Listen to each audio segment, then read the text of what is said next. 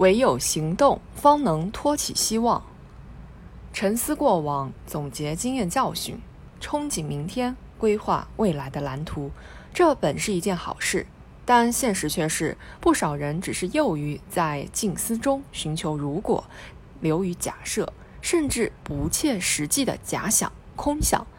千百度的思忖，不如勇敢迈出第一步，行动才是一切认知的落脚点。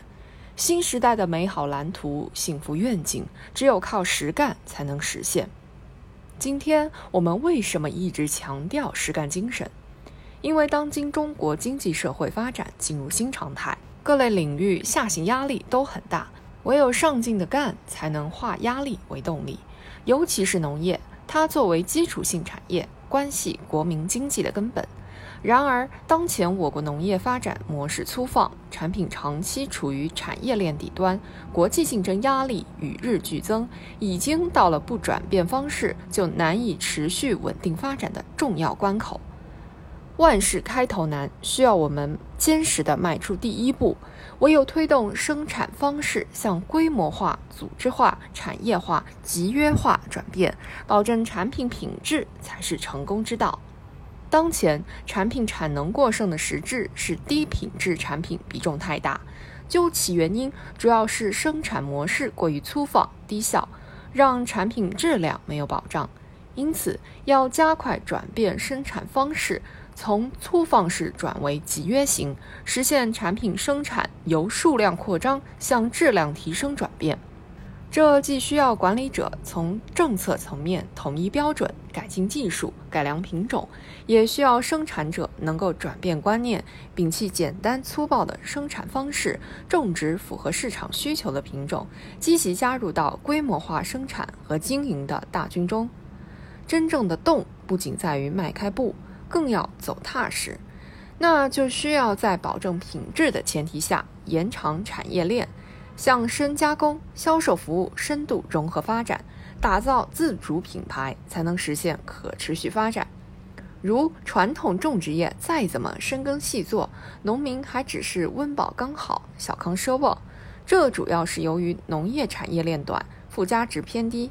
因此，想要推动产业的长久、健康、持续、稳定发展，就需要在保质保量的基础上，寻求更多增收渠道，比如推动产品的深加工，将农业与加工业、旅游业等产业深度融合，创造出多元化的产品。另外，产品价格的增值主要依靠品牌建设，但是标准不成体系是品牌建设上亟待补齐的一块短板。有鉴于此，各方利益方需摒弃成见，统一思想，立足国情，对标世界，建立各个门类产品生产技术标准体系。唯有如此，才能不断提升产品价值和影响力，获得市场的话语权。高品质、多元化的产品支撑起中国农业品牌崛起。而将品牌优势转化为市场竞争优势，还需要我们精准把握消费需求，抓住开放发展的机遇，积极摸索实践，打通国内国外两大市场的销售渠道。信息化时代，我们既要主动利用大数据，让产品供给精准对接个性多变的消费需求，也要善于借助互联网加技术，搭建电商平台，拓展线上销售渠道。技术是社会进步赋予的发展机遇，而政策则是顺势而为的契机。比如“一带一路”政策促进了云南省咖啡出口贸易井喷式增长，